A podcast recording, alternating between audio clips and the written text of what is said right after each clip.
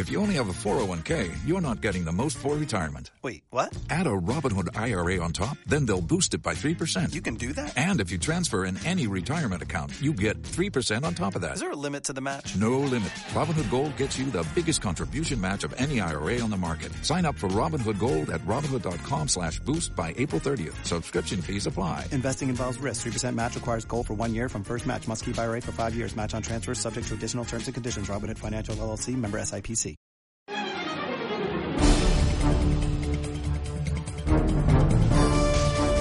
Anuario 2019. Seguimos con más. Ahora, mayo.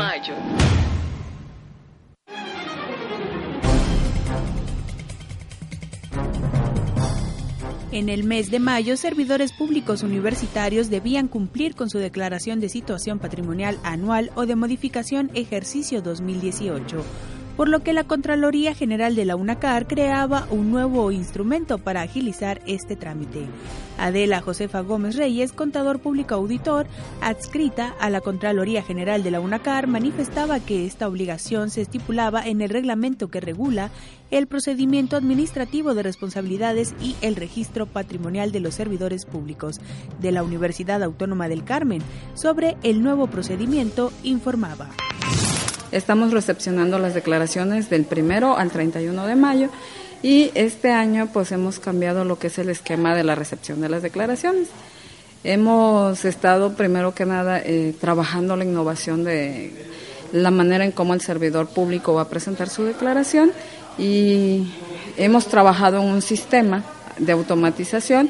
Eh, la presentación va a ser de manera electrónica.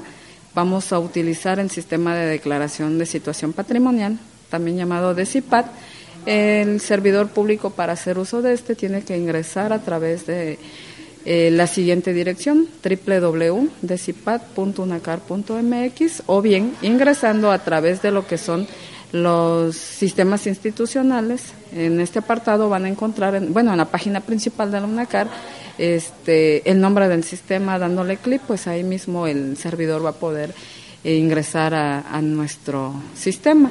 ¿Cómo van a poder ingresar? Usando lo que es usuario y contraseña de intranet. ¿Quiénes van a poder accesar? Todos los servidores públicos que estén inscritos en el padrón de sujetos obligados a presentar declaración patrimonial. Gómez Reyes recordaba que una declaración de situación patrimonial es un instrumento de transparencia que por ley debe presentar, bajo protesta de decir la verdad, los servidores públicos universitarios respecto a la situación de su patrimonio, así como de su cónyuge o dependientes económicos. De igual forma, la entrevistada refería que, para familiarizar el servidor público universitario con este nuevo sistema, se tendrían durante tres días talleres para el llenado de la declaración. Sí, mire, la Contraloría General se ha dado la tarea, primero que nada, de dar un taller. Esto fue en el mes de febrero. El 26 dimos un taller para los servidores públicos que eran sujetos obligados a presentar la declaración inicial. Posteriormente dimos una presentación de lo que es el DECIPAT y fue el 28 de febrero.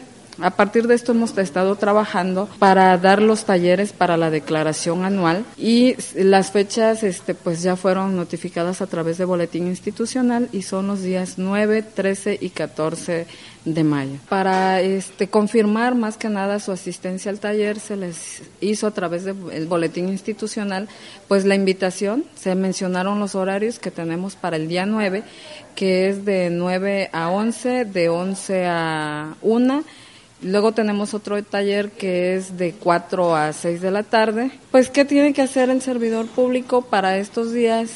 Bueno, para el día 9, que es el más próximo, tienen que enviar un correo electrónico a la dirección jgomez.delfin.unacar.mx confirmando su asistencia para que sean considerados dentro del listado. Todavía contamos con cupo, hay que mencionar que el cupo es limitado por la cantidad de equipos con los que contamos. Este, pero básicamente es esto, que envíen un correo electrónico o también pueden comunicarse a la extensión 1352 para confirmar su asistencia. Ahora, mayo.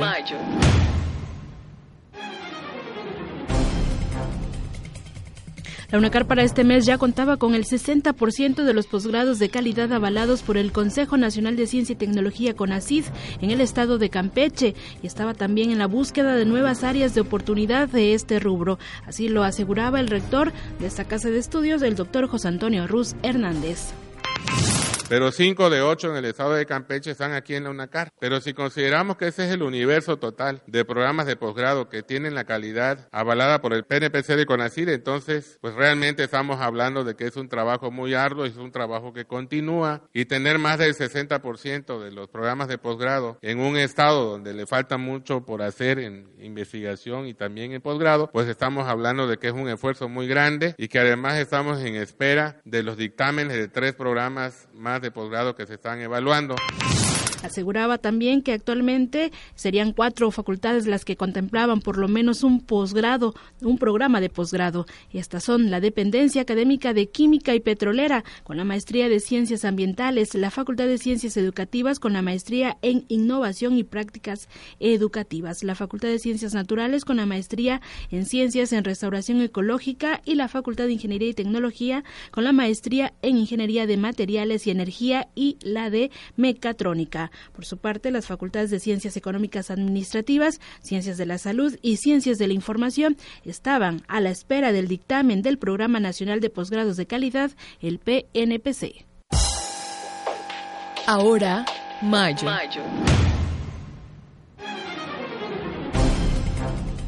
Difusión de la cultura y altruismo eran los ejes en que se centraba el primer año de actividades de la sección estudiantil en la UNACAR de la Asociación Nacional de Locutores de México, Delegación Campeche.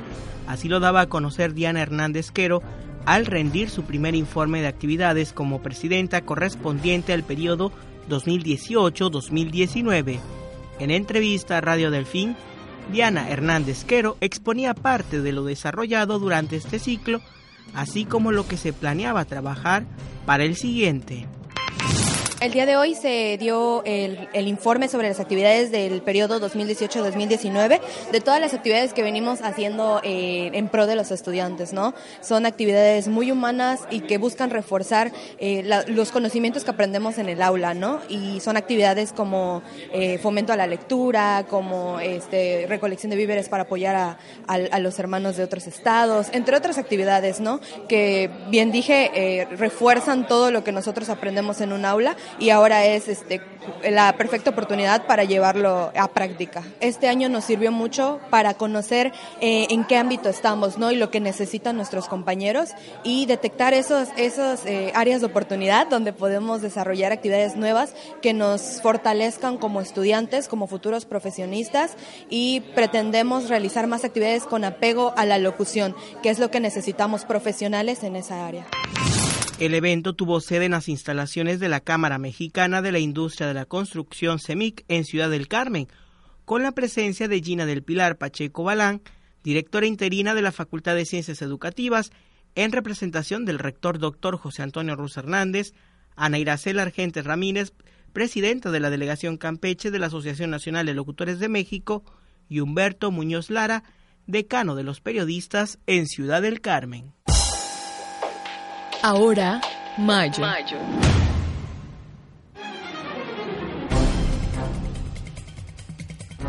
Se llevaba a cabo la ceremonia protocolaria donde se reconoció el esfuerzo, la dedicación y trayectoria laboral de 162 colaboradores universitarios que alcanzaban 10, 15, 20, 25 y 30 años de servicio en la institución en diferentes áreas como docencia, investigación, administración, mantenimiento y servicios generales. También en este acto protocolario organizado por la Coordinación General de Recursos Humanos, que tuvo lugar en el aula magna, se otorgaba reconocimientos económicos, constancias y medallas alusivas en el marco del Día del Trabajador Universitario, que se conmemora cada 15 de mayo. El mensaje de bienvenida estaba a cargo de Cecilia Margarita Calvo Contreras, secretaria administrativa, quien dirigía unas emotivas palabras donde destacaba la labor que los colaboradores universitarios realizan en esta alma mater. Y el día de hoy, el de reconocer el trabajo y la dedicación de lo que nos gusta hacer. Y creo que lo hacemos bien. A quienes están en la plenitud de su vida laboral, les pido seguir dando lo mejor, empeñarnos en que las cosas sean bien hechas y que contribuyamos al logro de nuestros objetivos y el cumplimiento de nuestra misión. También este día se reconoce a aquellos docentes que trabajaron de manera extraordinaria, buscando que sus alumnos explotaran al máximo sus talentos y los pusieran al servicio del conocimiento. Todos los aquí reunidos reciban un abrazo, mi reconocimiento y respeto por su trabajo y por ser parte de este gran proyecto llamado UNACAR. De igual manera, durante la ceremonia se reconocía el esfuerzo y dedicación de 46 docentes a quienes les fue otorgada una constancia por la gran labor que desempeñan, además de los favorables resultados al orientar a los estudiantes en competencias estatales, nacionales e internacionales. Durante el periodo mayo 2018-marzo 2019, el rector doctor José Antonio Ruz Hernández felicitaba a los compañeros universitarios que fueron reconocidos por su trayectoria y desempeño, además de invitarlos a continuar con el favorable desempeño que siempre ha caracterizado al recurso humano de la UNACAR.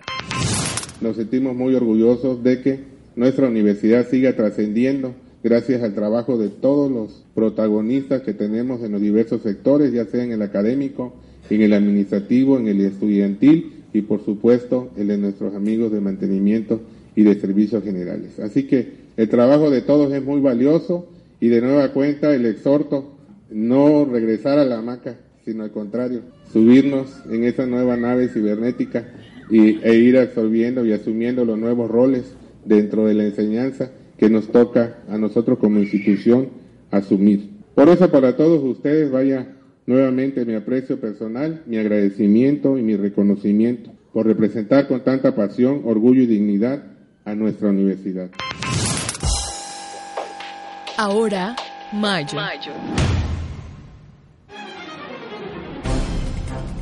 En el marco de la pasada décima segunda sesión ordinaria del Consejo de Universidades Públicas e Instituciones Afines CUPIA de la Asociación de Universidades e Instituciones de Educación Superior ANUYES, la Dirección General de Educación Superior de GESU presentaba la plataforma de transparencia para los recursos estimados de las instituciones públicas de educación superior del país. Carmen Rodríguez Armenta, directora general de Educación Superior, la de GESU, expresaba lo siguiente.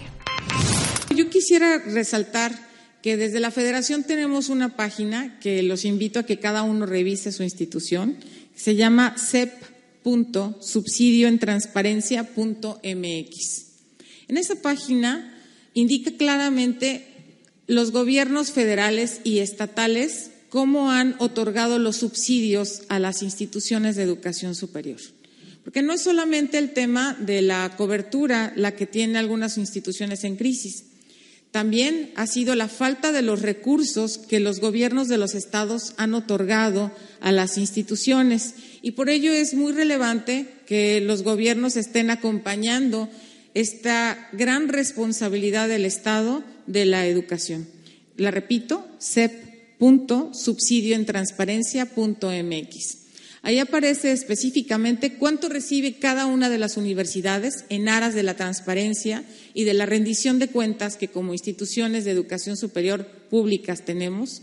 Y en este sentido, se encuentra también si la puntualidad, cuándo entregaron los recursos por parte del gobierno del Estado, ¿sí? cuándo nosotros entregamos los recursos, y también cuándo el Estado los recibe ¿sí? y cuándo los entrega a la institución así como cuando la parte proporcional que debe entregar el Estado debe ser eh, entregada en tiempo y forma. Rodríguez Armenta manifestaba también que esto es un mecanismo para fortalecer la transparencia y la rendición de cuentas, plataforma digital para el subsidio ordinario del programa U006. Ahora, Mayo. Mayo.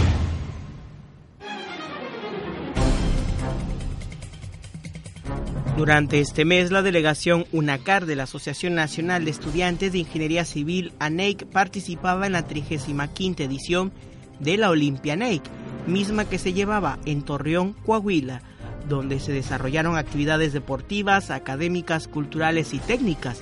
Al respecto de la participación que tuvo la delegación en este evento nacional, Diana Laura de la Cruz Echavarría, delegada de esta casa de estudios, mencionaba. Dentro del marco del Olympianate, tenemos competencias técnicas. Este año llevamos cubos de concreto con un equipo de tres personas. También tenemos académicas en las que vamos a concursar son construcción, dos personas en matemáticas, física, mecánica de materiales, dos personas en topografía y dos personas en geología. También tenemos culturales en las que llevamos ajedrez y fotografía. La NEC México es una red de estudiantes de ingeniería civil distribuidos por la República Mexicana en busca de constantes aprendizajes e intercambio de ideas entre los estudiantes. Como asociación buscaba el desarrollo profesional de los estudiantes, principalmente en los aspectos académicos, técnicos, científicos, éticos, culturales, deportivos y filantrópicos, a través del intercambio de conocimientos y experiencias obtenidas en las universidades para fomentar en el estudiante su constante superación y compromiso social con el país.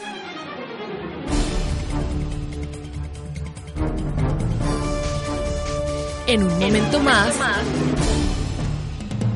Anuario 2019.